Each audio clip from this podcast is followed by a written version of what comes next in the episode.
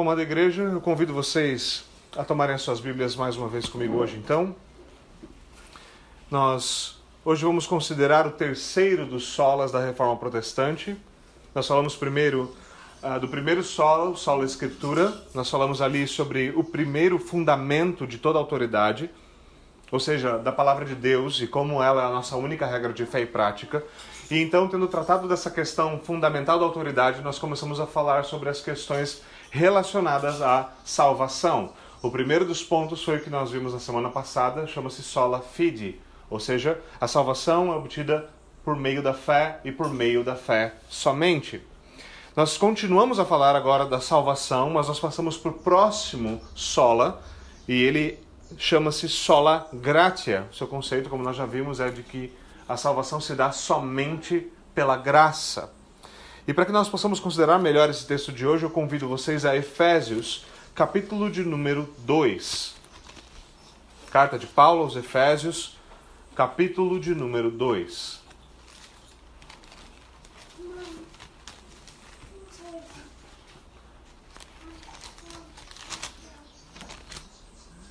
Nosso texto de hoje estende-se do versículo 4 até o versículo de número 9. Mais uma vez, é, Efésios, capítulo de número 2, Efésios 2, do, do versículo 4 até o versículo de número 9. Vou fazer a leitura da palavra de Deus. Peço que vocês ouçam com atenção e com fé. Assim diz o Senhor. Todavia, Deus, que é rico em misericórdia, pelo grande amor com que nos amou, deu-nos vida com Cristo quando ainda estávamos mortos em transgressões. Pela graça vocês são salvos. Deus nos ressuscitou com Cristo e com Ele nos fez assentar nos lugares celestiais em Cristo Jesus, para mostrar nas eras que hão de vir a incomparável riqueza de Sua graça, demonstrada em Sua bondade para conosco em Cristo Jesus. Pois vocês são salvos pela graça, por meio da fé. E isto não vem de vocês, é dom de Deus não por obras, para que ninguém se glorie. Porque somos criação de Deus, realizada em Cristo Jesus para fazermos boas obras, as quais Deus preparou antes para nós as praticarmos. Amém. Vamos orar. Senhor, nós pedimos a tua bênção sobre a tua palavra, pedimos que o Senhor não permita que apenas os nossos ouvidos sejam capturados, mas que o nosso coração também seja afetado gravemente, de forma, Senhor, que ela surta efeito em nós por favor, Senhor, nos consola com teu evangelho, nos fortalece nas promessas que nele nós recebemos. É o que nós te pedimos por Jesus Cristo. Amém e amém. Meus irmãos, nós vamos continuar abordando esses textos, esse tema, da mesma forma e da mesma estrutura que nós temos feito até agora. Então, a primeira coisa que nós devemos fazer é tomar um breve panorama daquilo que nós temos aqui em Efésios. Mais uma vez, então, nós voltamos para um dos solas, dessa vez para o Sola Gratia, e esse é um tema interessante nessa bela carta de Paulo aos Efésios. Então, essa é a carta de Paulo. Paulo escreve aos Efésios, uma igreja com a qual ele era muito familiarizado. Esta carta de Efésios é uma daquelas chamadas epístolas da prisão, certo? Pastores costumavam ser muito mais interessantes no período da igreja primitiva, certo? Paulo era um procurado, era um fugitivo internacional que havia passado pela cadeia várias vezes por subversão ao Estado, certo? Esse não é exatamente o tipo de pastor que recebe prestígio, mas esse era o melhor teólogo e missionário que a igreja já teve, certo? Paulo estava na, na prisão ao escrever essa carta. Ele escreve e ele diz que ele estava em cadeias, em correntes enquanto ele escreve. Ele está encarcerado por causa do evangelho. A acusação não é você prega o evangelho, obviamente, mas ele está lá por causa do evangelho. E toda, toda carta de Efésios ela tem um tema bastante declarado, e esse tema é a igreja como corpo de Cristo. Paulo enfatiza as bem-aventuranças uh, que os crentes de, desfrutam em comunhão. Um dos pontos bastante significativos desse capítulo 2, no qual nós estamos uh, tratando, é como de dois povos, de judeus e gentios, ele trata os judeus como um povo distinto, o povo da aliança, do antigo pacto, e os gentios, englobando gregos, troianos e toda a rapa, incluindo a gente, certo? Por mais miscigenado que nós sejamos, todos nós, e ele faz desses dois povos um único povo. E como ele faz isso? Unindo-os por meio de Jesus Cristo, certo? unindo-os por meio de Jesus Cristo. Ele fala que toda a divisão entre esses povos é feita e agora há um único corpo de Cristo. E isso, para muitos de nós, às vezes vindo para a fé reformada, ficam um pouquinho chocados, por quê? Porque muitas pessoas acreditam que há um tipo que duas noivas de Cristo ainda hoje na Terra. Há os judeus, certo? E há a igreja, certo? Há os judeus e a igreja. E a pergunta é, quem é o povo de Deus?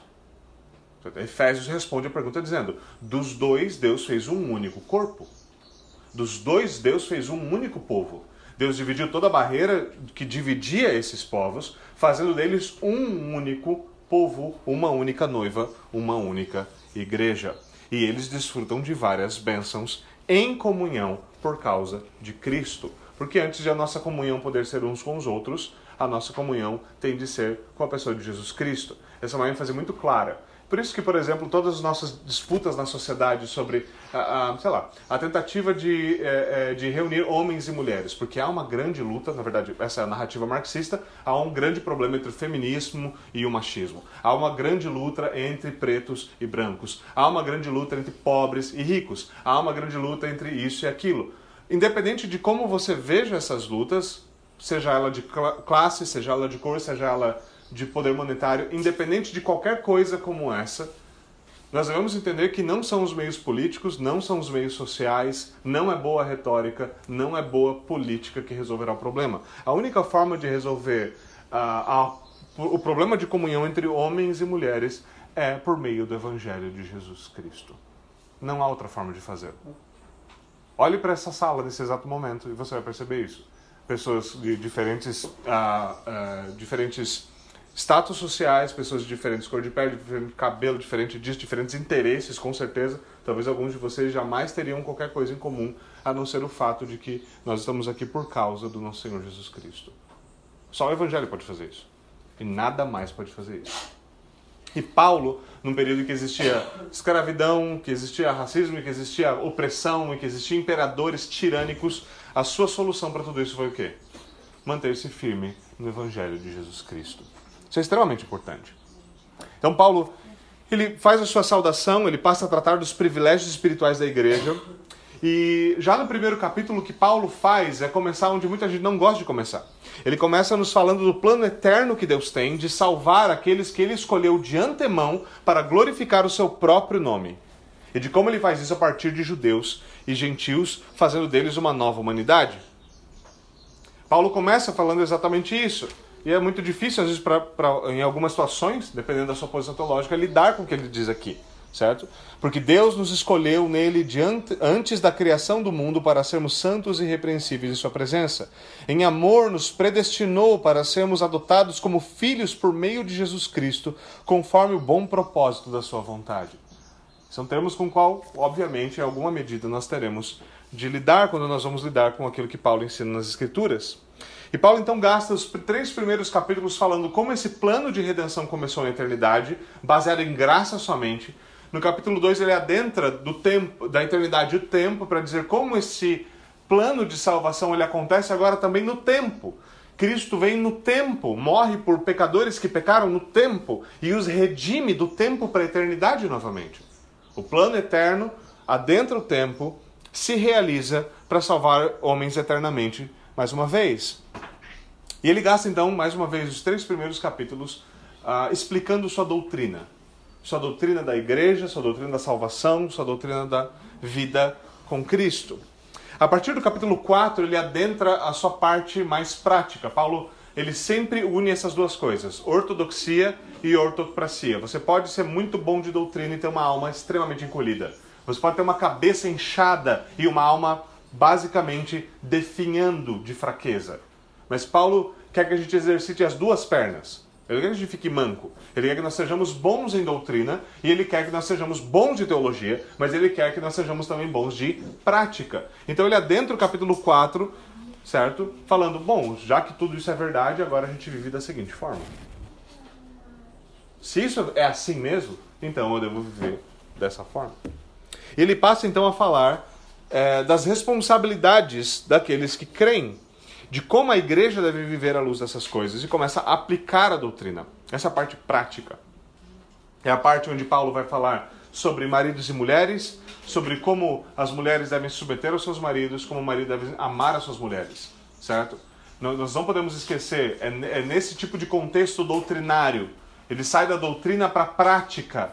É nessa hora prática que Paulo fala: mulheres, sejam sujeitas aos seus maridos, assim como a igreja ao Senhor, ou seja, em tudo. Ele estabelece autoridade no lar. É ali que ele fala: filhos, obedeçam aos seus pais no Senhor. É ali que ele estabelece essas coisas. Essa é a parte prática da doutrina.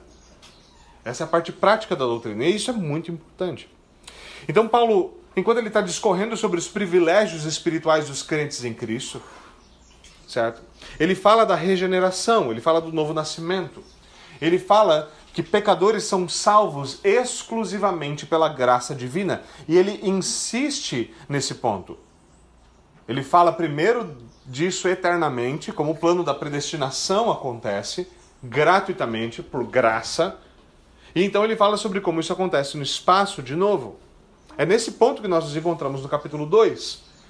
De maneira muito semelhante ao raciocínio que nós vimos na semana passada na carta aos Romanos, Paulo ele começa a falar da salvação sempre a partir do pano de fundo da pecaminosidade humana. E de novo eu vou enfatizar isso porque isso é importante. O pano de fundo da salvação sempre deve ser a depravação do homem. É por isso que muitos pregadores hoje são muito mal sucedidos nos seus sermões, porque eles vêm para homens que acreditam que está tudo bem com eles. Então você imagina, eu estou aqui, eu diante de vocês. Vocês são uma plateia que acredita que está tudo bem com vocês sua vida econômica vai bem, vocês se acham lindos quando vocês se olham no espelho, vocês são cheirosos. Por que Deus jogaria uma pessoinha tão lindinha como você no inferno? Não é mesmo? Por quê? Por que ele seria esse carrasco? Não é? Que diabos? Por quê? A mensagem do Evangelho não faz nenhum efeito, ela não tem nenhum sentido para gente que pensa que está tudo bem. Jesus disse isso com outras palavras. Ele disse: quem não está doente não precisa de médico. Eu vim para os que estão doentes. Eu vim para os que estão necessitados. É simples assim. Por isso que os antigos pregadores e os antigos sermões começavam lembrando os seres humanos de quão mal eles eram, do pecado que há dentro deles, do problema fundamental do homem, que não é a sua incapacidade de trabalhar, que não é a sua incapacidade de ficar mais bonito, que não é a sua incapacidade de criar bons perfumes para esconder o cheiro de morte espiritual que sai de nós. Esses homens insistiam, na verdade, de que homens precisam ser salvos dos seus pecados. Agora veja, se você não é um pecador, não há por que você ser salvo. Mais uma vez, eu falei isso a semana passada, eu quero que vocês entendam isso, por mais que isso possa balançar os tímpanos de alguém aqui. Se você não é um pecador, Cristo é inútil para você. Porque ele veio e deu a sua vida para pecadores.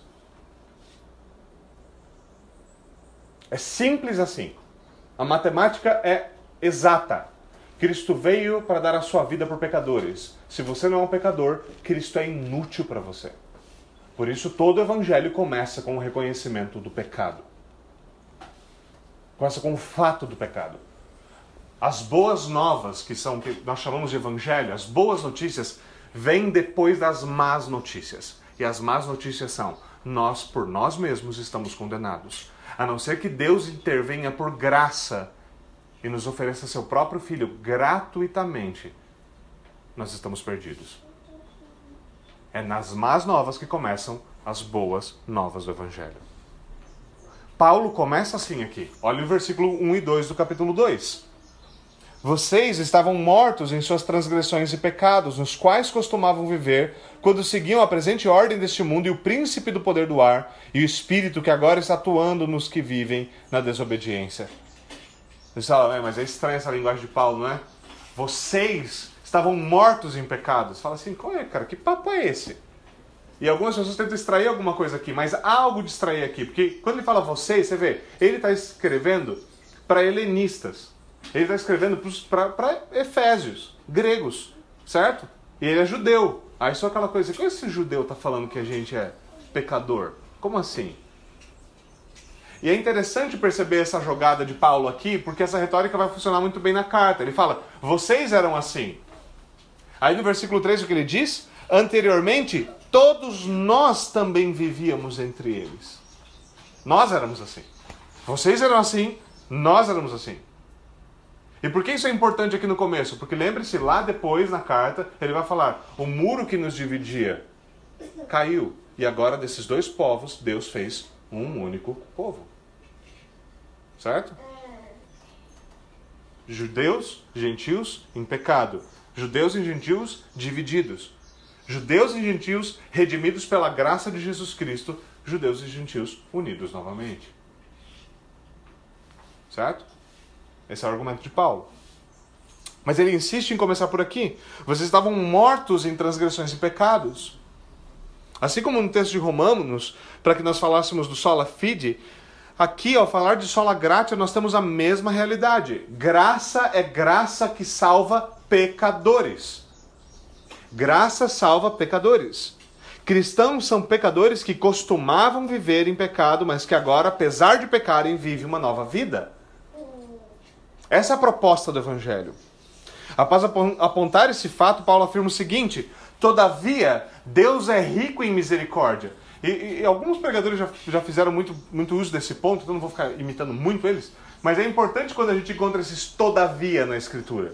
Certo? Você vê, Paulo vem e fala assim: vocês são pecadores, vocês viviam pecado, vocês viviam de acordo com essa presente ordem desse mundo, vocês viviam nesses termos. Agora veja, se ele vai continuar falando disso, qual é a conclusão do raciocínio? Vocês estão lascados. Vocês estão perdidos.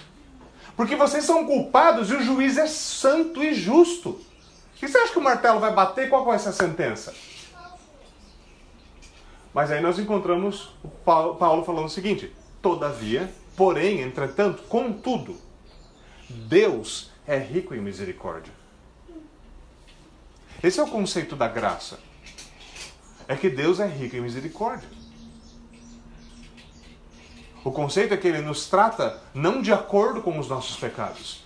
Ele não trata como nós deveríamos ser tratados judicialmente. Ele trata conosco com graça e misericórdia. Essa é a realidade da graça. E a palavra graça que nós estamos sendo utilizada aqui, o seu sentido é simples. O sentido é de um favor imerecido, ou seja, você não merecia ser tratado assim você não merecia misericórdia, você não merecia redenção, e com toda certeza não há nenhum ser humano que já sentou seu bumbum no banco de uma igreja que algum dia mereceu a morte do Filho de Deus em seu favor. O cristianismo não é uma religião de merecimento. Se você acredita que você foi salvo por merecimento, você não conhece o Evangelho de Jesus Cristo se você acredita que você merece misericórdia, se você acredita que você merece perdão, você está mais perdido do que um cego em um tiroteio. Você não sabe nada sobre o Evangelho se você acha que você merece alguma coisa. Porque graça e Evangelho são manifestos exatamente no fato de que aquilo que você merecia você não recebe. O que você merecia, ele está naquela cruz no lugar do nosso Senhor Jesus Cristo. Aquilo que ele não merecia, ele recebeu no seu lugar para que você pudesse desfrutar de graça e misericórdia. E esse é o Evangelho de Jesus Cristo. Não essa patifaria que tem sido ensinada por pastores vagabundos que correm por aí, ganhando dinheiro nas custas de gente tola que não para nem para ler a própria Bíblia. Esse é o Evangelho de Jesus Cristo. Esse é o Evangelho de Jesus Cristo. Se não houvesse misericórdia divina, a conclusão seria: nós estamos condenados e a condenação é justa. Por causa de Jesus Cristo, há então um contudo. Contudo, Jesus Cristo interviu favoravelmente, gratuitamente por nós.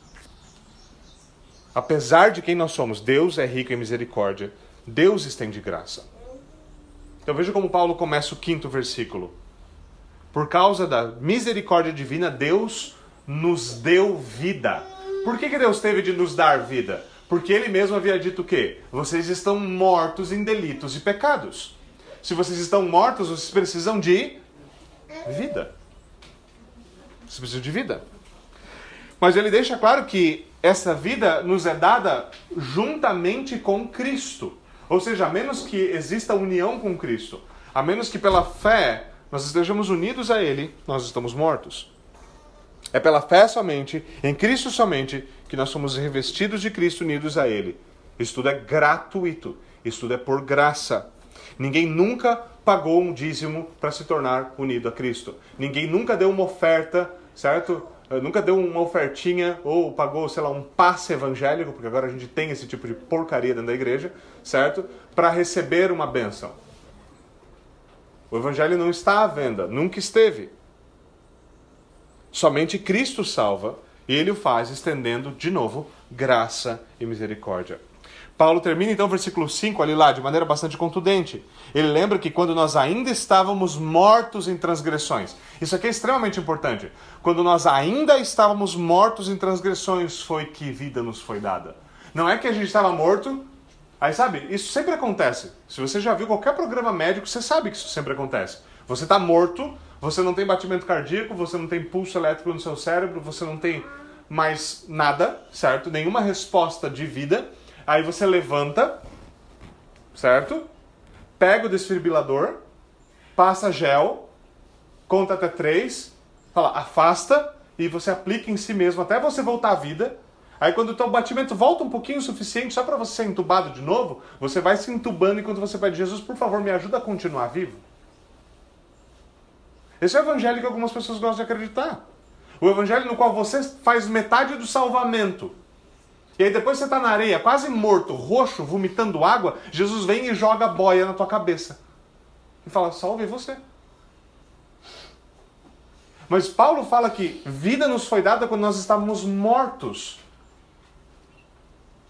O Evangelho não é sobre quão homens são bons o suficiente para se salvarem. É como homens são maus e precisam ser salvos por um Deus que é bom e misericordioso. Esse é o Evangelho.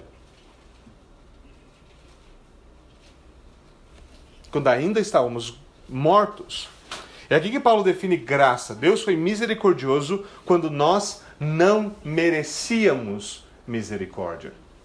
Você hoje aqui, você não merece misericórdia. O fato de estar recebendo é graça. Graça. Do princípio ao fim, graça. Não por méritos, não por obras, não por ser bom, não por ser merecedor, porque Deus é bom, pelos méritos de Deus, de Cristo.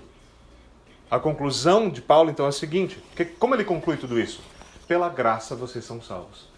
Isso é uma interpretação do texto, é o que está escrito literalmente. E essa é uma boa tradução do grego. Você pode olhar no grego.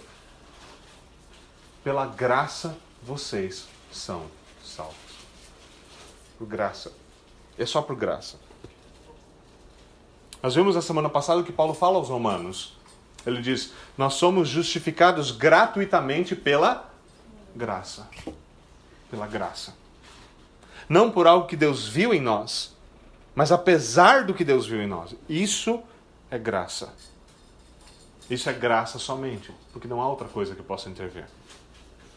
Então Paulo fala daquilo que acontece com aqueles que estavam mortos de pecado, mas agora foram unidos a Cristo. Ele fala: Deus os ressuscitou com Cristo. Aqueles que recebem graça e se achegam pela fé em Cristo, eles têm nova vida. Não apenas isso, ele diz que Deus os fez assentar, fez com que eles se assentassem com Cristo nas regiões celestiais. O que isso quer dizer? Que todas aquelas bênçãos que pertencem a Cristo são nossas, porque nós estamos unidos a Ele pela fé. Que aquilo que Ele conquistou para nós é nosso pela fé. Que nós estamos unido a, unidos a Ele que ele é o nosso cabeça, nós somos o seu corpo. É daí que Paulo vai tirar esse, essa estrutura de unidade de corpo e cabeça. Paulo deixa, isso, Paulo deixa claro também o porquê disso. Isso é extremamente importante. Paulo fala: Deus fez tudo isso para a sua própria glória. Porque muitas vezes nós abordamos a salvação, a igreja, essas coisas, de um outro ponto de vista, a gente fala assim, não, mas Deus é bom, ele viu a gente aqui, ele não ia matar todo mundo. Que veja, Ele olhou pra gente e ele falou, bom, mas esse povo é tão bonito, é tão legal, é tão gente boa. Certo? Eu não tenho como condenar aquele homem. Aquele homem é muito bom. Eu não vou fazer um negócio desse com ele. Não. O propósito de Deus declarado explicitamente nas escrituras, nas escrituras é o seguinte: eu vou salvar os homens porque isso redundará em glória para o meu nome. Porque eles não merecem, porque eles não são dignos, porque não há méritos nele, mas porque eu sou Deus. E o meu nome será glorificado na salvação de pecadores. Nós nunca paramos para pensar nisso. E às vezes é difícil pensar nisso. Olha para Paulo, o cara que está escrevendo essa carta, que agora está preso lá atrás, estava preso escrevendo essa carta de próprio punho, certo? Ou narrando, possível também. Ele estava escrevendo essa carta, uma epístola da prisão. Quem era esse homem? Eu já fiz esse argumento aqui, esse é um argumento importante. Quem era Paulo? Sei lá, Paulo foi o maior missionário e teólogo da face da história. Justo, correto. Quem era Paulo antes de ser um missionário e teólogo? Para refrescar a memória daqueles que não estão familiarizados com as Bíblias, certo? Paulo era um perseguidor da igreja, era um fariseu ferrenho que matava cristãos.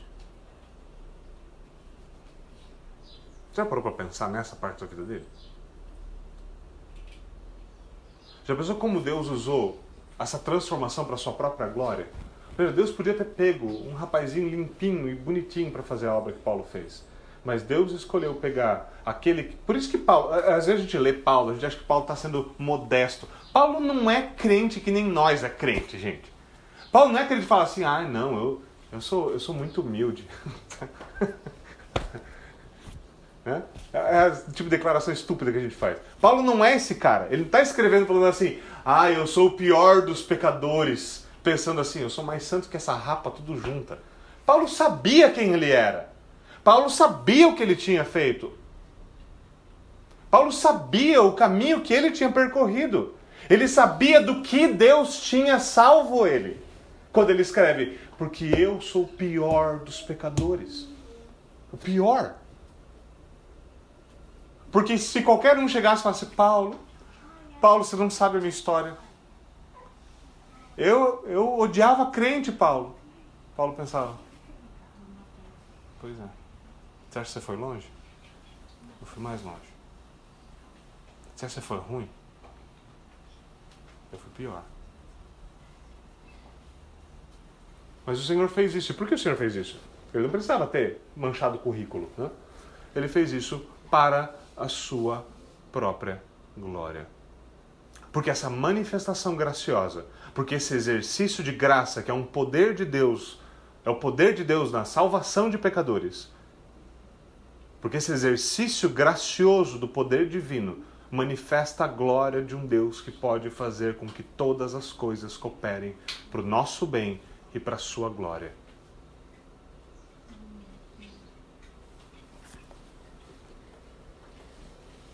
Deus mostra então, e o que ele diz é: Deus faz tudo isso para mostrar nas eras que hão de vir a, incom a incomparável riqueza da sua graça.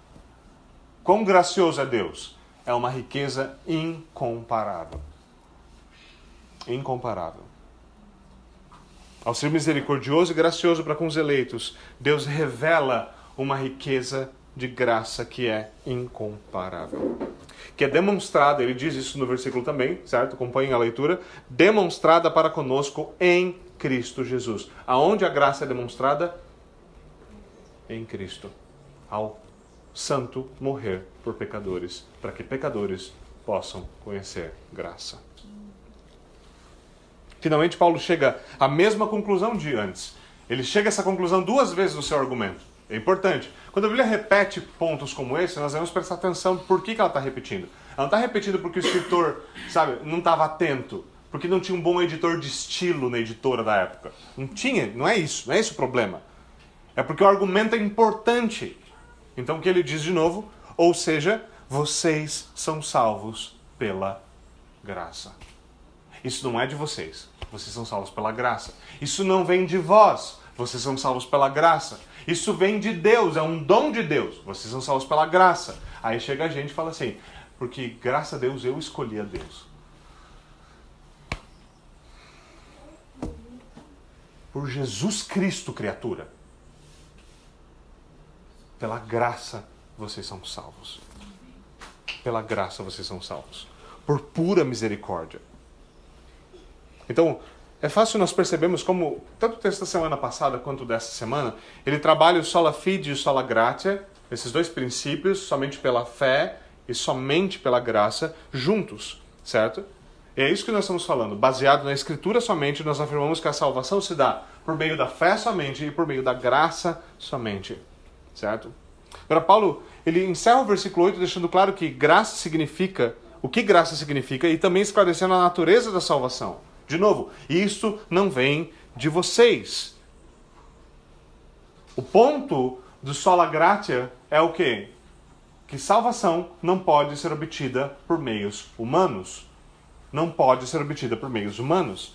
Jesus mesmo argumenta desse sentido, e seu argumento é muito simples. O que ele diz aos seus discípulos deve ser encarado com bastante clareza. Ele diz o seguinte: ao homem é impossível salvar-se. Ao homem é impossível salvar-se. A gente lê isso e fala assim, é, mas a gente dá um jeito. Jesus fala, não, ao homem é impossível salvar-se. Não, mas se eu tiver muita fé e fizer umas coisinhas boas, aí eu pago pelos meus pecados. E Jesus vem e fala, ao homem é impossível salvar-se. E aí quando a ficha cai, você fala, cara, então como é que eu posso ser salvo? A resposta de Cristo é, mas para Deus nada é impossível. Deus salva, não o homem. Por isso Paulo chama isso, por isso essa é graça, por isso que Paulo chama isso de dom, quando ele escreve em Efésios. Isso é dom de Deus. O que é? A palavra dom aqui é carisma. A ideia é, é algo que Deus dá, ele dá para alguém que não merece, é um presente, é seu, toma. Você não fez nada por isso. Não é que nem os presentes que a gente dá quando a gente se sente culpado, a gente dá um presente para amenizar a situação. Esse não é um dom no sentido que Deus está dando é um dom daquele que pode dar livremente, que dá livremente. Paulo está dizendo aqui que Deus é quem salva e que a salvação é não um mérito humano, mas o presente. Você sabe a diferença entre as duas coisas? Se você trabalhou o mês inteiro pelo valor de 10 mil reais e você chegou no final do mês e recebeu 10 mil reais, aquilo foi um pagamento por um trabalho realizado. Se você ficou sentado em casa assistindo Netflix e comendo pipoca o mês inteiro e no final do mês alguém chega para você e fala numa caixinha de presente fala aqui, tá aqui 10 mil reais para você. Isso é um presente. Com certeza ninguém paga 10 mil reais para alguém assistir Netflix o dia inteiro. Certo? A salvação não é um trabalho. Paulo distingue essas duas coisas de maneira muito clara. Você não é o Hércules e tem 12 grandes missões para você cumprir, eu acho que é 12, tá? Se eu estou distorcendo a mitologia grega, me perdoa, eu sou teólogo cristão, não teólogo grego, tá? Então pega leve. Mas não é para você realizar as obras de Hércules para no final você alcançar um negócio lá que não é importante. E lembre-se, como eu enfatizei na semana passada, isso não quer dizer que as obras não são importantes na vida cristã. A questão é que a gente não pode virar a mesa de cabeça para baixo. A questão é que obras são um resultado da graça operando em nós. Elas não são a moeda pela qual nós compramos a graça. As obras são fruto, não tronco. E conquanto nós não confundamos essas coisas, nós continuamos protestantes em vez de católicos. Simples assim. Esse era o grande drama na época da reforma protestante. Então, veja, assim como nós temos visto como sola fide e sola gratia tratam da questão da salvação, quando nós voltamos para esse antigo contraste que eu acabei de tocar, o contraste entre católicos e protestantes, entre papistas e reformados, certo? Nós temos o mesmo problema. Roma concorda que a salvação é pela fé? Claro que concorda. Claro que concorda. A questão volta mais uma vez ao cerne, que é muito importante aqui. A questão é que, enquanto os papistas, enquanto o catolicismo romano diz que a salvação se dá pela fé mais obras, eles também dizem que se dá pela graça mais méritos. Eles acrescentam algo ao qual a Escritura não acrescenta algo. Então, eles, a teologia católica ela defende que a salvação é pela graça, mas não é pela graça somente. Que há méritos, méritos dos santos, méritos próprios, que graça opera juntamente aos meus méritos ou de outros, que podem ser obtidos de várias formas, por meio uh, da compra de indulgências, por meio, uh, por meio de atos de penitência, por meio de boas obras e assim por diante. Roma afirma que o homem tem parte na sua própria salvação.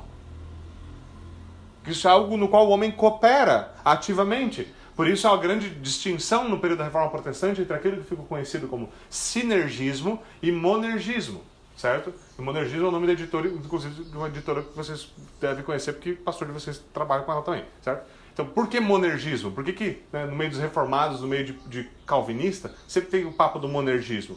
Porque o monergismo é, traz a ideia de o poder de um só.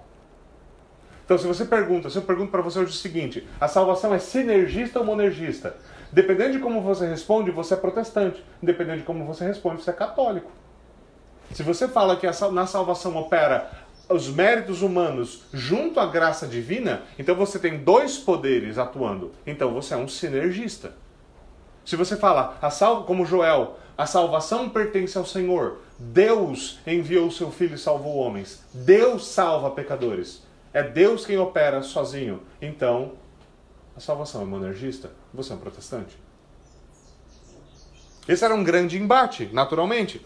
Então, no século XVI, na época da Reforma Protestante, o sistema de indulgências, peregrinações, penitências, jejum, jejuns, o próprio purgatório, pelo qual ainda hoje você pode pagar. Né? Eu lembro da Irlanda isso era muito comum. Então você paga uma quantia para a igreja, ela manda fazer uma plaquinha, certo, com o seu nome. Aí eles colam aquelas plaquinhas no banco da igreja. Então, quando você vai orar por alguém, fazer intercessão, porque pode fazer intercessão pelos mortos, certo? No catolicismo, tá? Lá pode, aqui não, tá? Quando você vai fazer intercessão pelos mortos, lá tem uma sugestão. Lembre-se de orar para o fulano, que você já tem certeza que ele era meio safado, foi pro purgatório, certo? Então tem que dar uma orada braba ali pelo fulano para que ele saia mais rápido do purgatório. Então você vê, sempre está atrelado a um sistema, a um operar que está fora da graça divina. Que depende de nós. Depende dos nossos meios de conseguir, os nossos meios de alcançar a própria salvação. Como eu mencionei na semana passada, eu lembro de vários olhos esbugalhando, certo? O catolicismo acredita num tesouro espiritual que pode ser utilizado e vendido, por exemplo, como foi no caso das indulgências, certo? Acumulado devido aos santos e mártires que possuíam mais méritos do que era necessário para a salvação. Só dizer essa frase, o protestante me é tão forte, o calvinista é tão sabe, é, é irônico, que só dizer essa frase eu começo a ficar com vontade de dar risada, certo? Alguém tinha tanto mérito que sobrou para emprestar para os outros. É um negócio que tem, tem, é de uma criatividade realmente medieval, certo? E esses méritos então podem ser concedidos pelo Papa, certo? E isso pode então afetar o teu tempo do purgatório, por exemplo.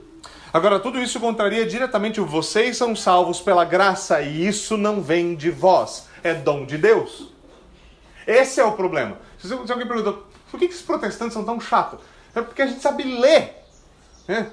Esse é o grande problema. Porque está escrito: isso não vem de vós, é dom de Deus. Não por obras, para que ninguém se glorie. Mas será que é tão difícil?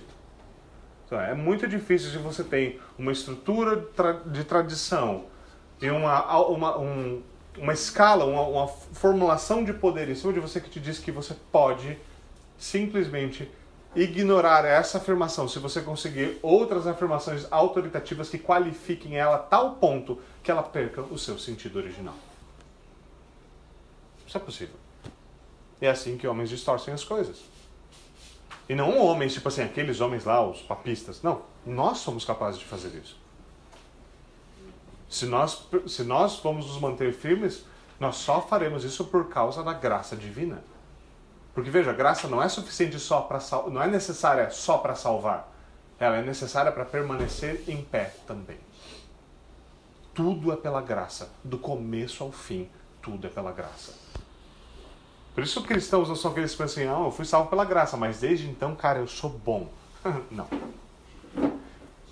Cristão vai. A, a frase que o cristão deve dizer é: cara, eu fui salvo pela graça e eu só continuo num estado de graça por causa da graça. Do contrário, tchau. Do contrário, tchau. A, a dificuldade é que às vezes a gente acredita mais na gente do que no evangelho. Porque às vezes a gente ouve mais os coaches, certo? mais os coaches da espiritualidade. Acredite em você mesmo. Mas o problema é que você não é ninguém.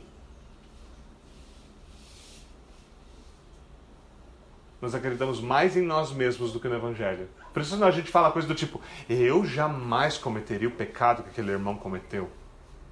Sério. Sério. Tem certeza? Tem certeza? Não é mais justo você dizer graças a Deus porque o Senhor me privou. Graças a Deus porque o Senhor não me permite ficar cego e endurecido como aquele irmão ficou. Porque se o Senhor removesse sua misericórdia, o que seria de nós? O que seria de você?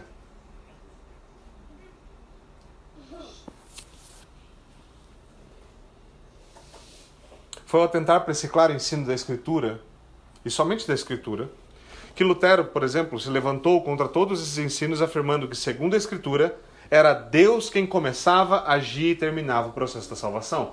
Lutero era enfático com isso. E como você, se você conhece um pouquinho da, da biografia de Lutero, você sabe que Lutero era um cara bem enfático, bem ele, ele, ele, era bom em martelar, vamos colocar isso dessa forma, certo? Ele era bom em martelar. E Lutero deixou muito claro isso, que isso é um dom de Deus, que não há mérito humano. Lutero ficou do lado da graça soberana e colocou-se em oposição à doutrina do livre-arbítrio defendida pelos católicos romanos. Curiosamente, a tradição protestante começou, certo? A reforma protestante começou com uma rejeição abrupta, clara e explícita da doutrina do livre-arbítrio. Ok? Essa é a tradição protestante. Hoje você pega um rapa, um rapazinho que se diz protestante, você fala que, que protestante não quer livre-arbítrio, ele fica maluco, certo?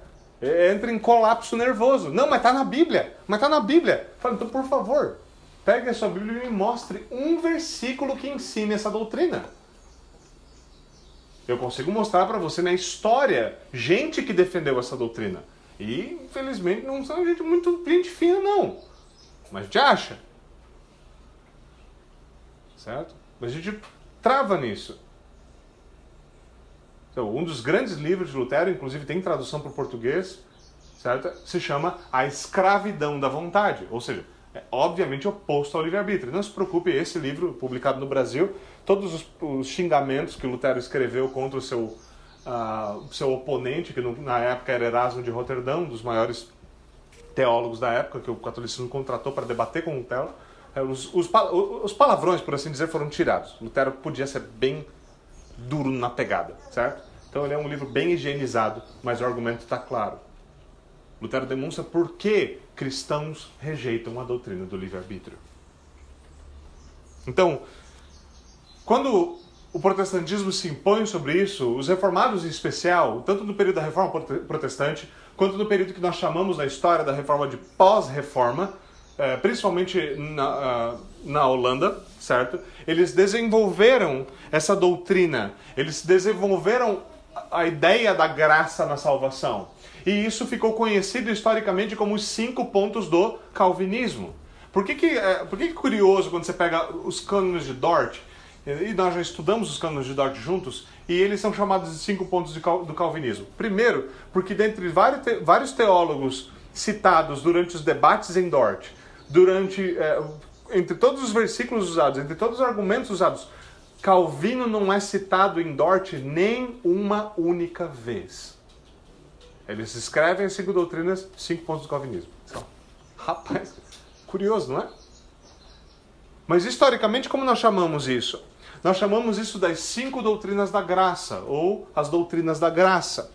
É um conjunto, é o que nós entendemos como um conjunto essencial de doutrinas sobre a salvação. A pergunta agora é: por que elas são chamadas de doutrinas da graça?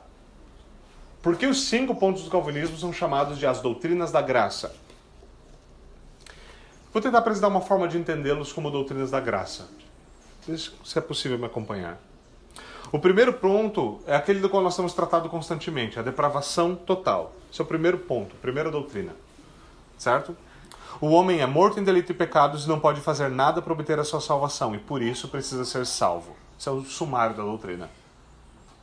Como essa é uma doutrina da graça?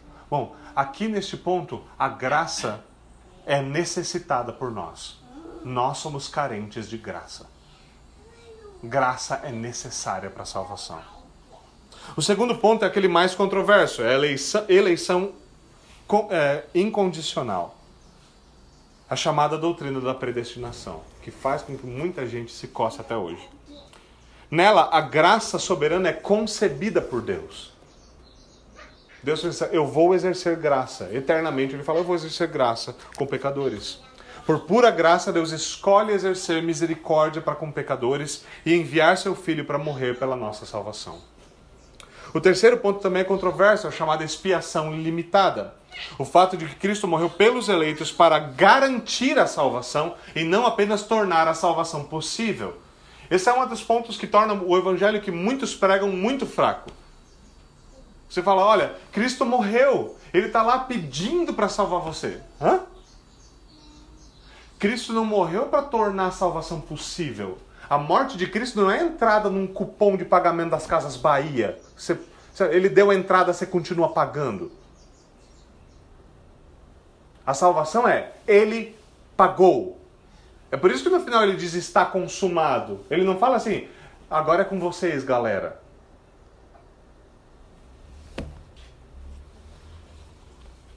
Aqui a graça soberana é conquistada ou é merecida por Cristo para que possa ser exercida para com pecadores. O quarto ponto é aquele que nós chamamos de graça irresistível. Aqui a coisa fica um pouquinho óbvia, certo? Quando Deus deseja salvar um homem, ele exerce graça soberana conquistando este homem por meio do evangelho. Nós não cremos que Deus simplesmente abusa um homem, certo? Ele simplesmente invade a vida de um homem, estraga tudo sem ele querer. Não, Deus atrai homens com laços de amor. Ele os atrai ao evangelho. Ele muda as, as suas vontades. Ele faz isso por meio de graça. Aqui a graça soberana é aplicada em nós pelo Espírito Santo. O quinto e último ponto é a perseverança dos santos. Aqui a graça soberana é preservada em nós. Aqui é porque nós cairíamos sem graça, Deus sustém sua graça sobre nós. Aqui nós reconhecemos que graça divina não é apenas necessária, mas também não é necessária apenas para salvar, mas é necessária também para que pecadores continuem caminhando com Cristo é que graça é necessária porque nós carecemos dela e que sem graça nós sucumbimos. Cristãos não foram chamados para bater no peito orgulhosamente e falar eu consigo por mim mesmo. Cristãos foram chamados para dizer glória ao Deus de toda a graça. Glórias ao Deus de toda a graça. Para essas verdades enfatizam que a salvação se dá, de novo, por graça que não é por obras, que não é por méritos. Vários, várias vezes na Escritura o argumento se dá dessa forma. Paulo, por exemplo, afirma contundentemente uh, essa distinção entre graça e méritos. Ele diz o seguinte em Romanos 11,6: E se é pela graça, veja como ele define isso com clareza: se é pela graça, já não é pelas obras. Vê o contraste? Se é pela graça, já não é pelas obras. Se fosse pelas obras, a graça já não seria graça. Eu não estou parafraseando, estou lendo. Graça exclui obras como meritórias para a salvação. Por isso é um absurdo nós sustentarmos o contrário. Biblicamente, graça exclui mérito próprio. Não existe meio termo como um pouco de graça, um pouco de obras. O que existe é graça soberana salvando pecadores. De novo, se o homem é bom, se o homem pode fazer justiça, por que Cristo foi enviado para morrer por pecadores? O raciocínio não funciona. É porque nós devemos ser salvos. Do contrário, nós estaremos perdidos. Aos Gálatas, Paulo escreve: Eu não anulo a graça de Deus, pois se a justiça vem pela lei, pelo cumprimento da lei, certo? Não anulo a graça de Deus, pois se a justiça vem pela lei, Cristo morreu inutilmente. Gálatas 2, 21. Se a salvação vem pela lei, Cristo morreu inutilmente.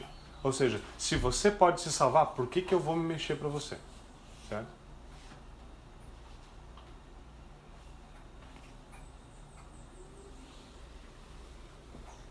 Afirmar que a justiça vem pela prática das obras é afirmar que Cristo morreu em vão. Escrevendo em Efésios, mais uma vez, no capítulo 4, Paulo diz: A graça foi dada a cada um de nós segundo a medida do dom de Cristo. É Cristo quem concede graça, não somente para salvar, mas para sustentar na salvação, por nosso crescimento em fé e em santificação. Como nós vimos na semana passada, meus irmãos, essa graça por meio da qual nós somos salvos, pela qual nós somos declarados justos diante de Deus, é aquela que Paulo falou. Nós somos justificados gratuitamente por Sua graça, mediante a redenção que há em Cristo Jesus. E aí que nós entendemos a graça de Deus. Deus não estava obrigado a ser amável e gracioso para conosco. Deus não era obrigado a salvar ninguém. Deus não tinha qualquer motivo fora de si mesmo para exercer graça para com ninguém. Graça é definida pelo fato de que, apesar de todas essas coisas, ele decidiu fazer isso para que a glória do seu próprio nome fosse manifesto. Fosse manifesta, desculpa. Para que a glória do seu próprio nome fosse manifesta. Se não fosse a graça de Deus, todos os homens seriam condenados ao inferno. Porque a graça de Deus e a misericórdia de Deus é exercida em nosso favor, então homens serão salvos para a glória da sua graça. Paulo sumariza essa verdade ao escrever para Tito o seguinte: Mas quando se manifestaram a bondade e amor pelos homens da parte de Deus, nosso Salvador, não por causa de atos de justiça por nós praticados, mas devido à sua misericórdia, ele nos salvou pelo lavar regenerador e renovador do Espírito Santo, que ele derramou sobre nós generosamente por meio de Jesus Cristo, nosso Salvador. É um resumo simples do Evangelho. Se é pela graça, já não é pelas obras. Se fosse pelas obras, a graça já não seria graça. Não por causa de atos de justiça por nós praticados. Por isso, meus irmãos protestantes e reformados, nós devemos voltar a essas coisas e nos lembrar do porquê nós estamos de pé, porquê nós nos levantamos, porquê nós não estamos mortos e como homens vêm à vida novamente. Por graça. Por graça. Agora, para encerrar esse sermão, eu gostaria de fazer um ponto breve, certo? Resta-nos uh, considerar o que não é graça divina. Eu gostaria de fazer um ponto simples sobre isso. Muitas vezes homens torcem a escritura a fim de racionalizar suas vidas impiedosas. Então o que nós fazemos? Nós tentamos buscar uma, uma forma de torcer alguma coisa na escritura para parecer que aquilo que eu estou fazendo que é errado, na verdade é certo. Não são poucos homens que fazem isso. Isso não é nada novo e Paulo trata disso na sua carta aos Romanos. Veja o que ele diz. O que diremos então? Continuaremos pecando para que a graça aumente? Percebe? Paulo percebe, uma das coisas que é muito interessante, se você lê Paulo como um tipo de pregador, você gosta de retórica, de lógica, você lê Paulo, você vai, você vai se encantar. Porque uma das coisas que Paulo está fazendo enquanto ele está argumentando é ele vai assumindo, ele vai, ele vai adivinhando qual é a próxima objeção que vai ser levantada contra o seu ensino. Ele vê na frente. Ele sabe que se ele está falando, cara, é pela graça, não é pelas obras. É pela graça e misericórdia de Deus. E Paulo sabia que ia ter um anu porque sempre tem um crente anu que ia levantar e ia falar o seguinte: ah, então eu posso viver que nem um porco endemoniado e a graça de Deus vai aumentar. Então eu posso viver impiamente. Então eu posso trair minha esposa, eu posso ser um ignorante com as outras pessoas, eu posso ser orgulhoso, eu posso roubar, eu posso mentir, eu posso fazer todas essas coisas porque é pela graça. Paulo vê o argumento na frente, então o que, que ele faz? Então o que nós diremos? Continuaremos pecando para que a graça de Deus aumente? É isso. Então a igreja deveria ser um, Certo? Deveria ser uma grande zona de bagunça e impiedade a fim de que a graça de Deus fosse manifesta. Veja como a graça de Deus é misericordiosa. Eu vivo que nem o próprio demônio e ainda assim sou salvo. Não. Paulo diz o seguinte: de maneira nenhuma. Continuaremos pecando para que a graça de Deus aumente? De maneira nenhuma. E aí ele vai explicar por que não. Nós, os que morremos para o pecado, como podemos continuar vivendo para ele? Da mesma forma, considerem-se mortos para o pecado, mas vivos para Deus em Cristo Jesus. Portanto, não permitam que o pecado continue dominando seus corpos mortais, fazendo que vocês obedeçam aos seus desejos. Mas graças a Deus, porque, embora vocês tenham sido escravos do pecado, passaram a obedecer de coração a forma de ensino que lhes foi transmitida. Paulo fala: a graça que salva homens não deixa os homens da mesma maneira que os encontrou. Graça que salva homens é graça que transforma homens. Nós jamais poderemos nos fiar na graça de Deus para o pecado. A graça liberta do domínio do pecado. Ela não nos fornece justificativa para pecar. Tampouco a graça deve ser usada como uma desculpa para continuar no pecado enquanto se finge que no futuro se recorrerá à graça de Deus. Tem muitos que fazem isso. Ah, não, Deus é misericórdia e gracioso. Lá quando eu tiver 83 anos, mas se os planos de Deus for te matar quando você tiver 32, aí fica difícil. A conta não fecha. Não se conta com graça para o futuro. Só se conta com graça futura quem vive em graça no presente. Porque graça é sempre presente. Graça é sempre no presente. E aqueles que desfrutam de graça no presente sabem que enquanto houver presente, eles contarão com graça. Mas se você não desfruta de graça no presente, a única coisa que pode ser feita é que você busque graça para o seu presente, aqui e agora. E não que você conte com uma graça futura, a qual não lhe foi prometida. O Evangelho promete graça e promete graça aqui e agora. Não promete graça para você colocar no cofre e usar quando você estiver cansado de destruir a sua própria vida e rejeitar o Evangelho de Jesus Cristo. Não é assim que funciona. Cristo nos chama para viver em graça hoje, para desfrutar de graça hoje, para exercer graça para com os nossos irmãos hoje. E isso ele pode fazer porque toda a graça está disponível nele. Afinal de contas, como a própria Escritura diz, aquele que nos deu o seu Filho não nos dará conjuntamente com ele todas as coisas? Vamos até o Senhor em oração. Senhor, nós te damos graças, nós rendemos ao Senhor a nossa gratidão pela misericórdia que há em Cristo Jesus, pelo grande amor com que o Senhor nos amou ao nos dar o seu Filho, pela paciência, e que paciência o Senhor tem conosco. Senhor, nós merecíamos ser condenados, mas pela tua graça que nós estamos orando ao Senhor, sabendo que nossa oração é recebida por causa de Cristo. Senhor, grava o teu evangelho no nosso coração, aplica a tua palavra a nós. Faz-nos descansar nesse glorioso evangelho. Faz-nos amar, Senhor, a tua verdade. Por favor, Senhor, faz aquilo que nós não podemos fazer. É o que nós te pedimos em nome de Jesus Cristo. Amém e amém.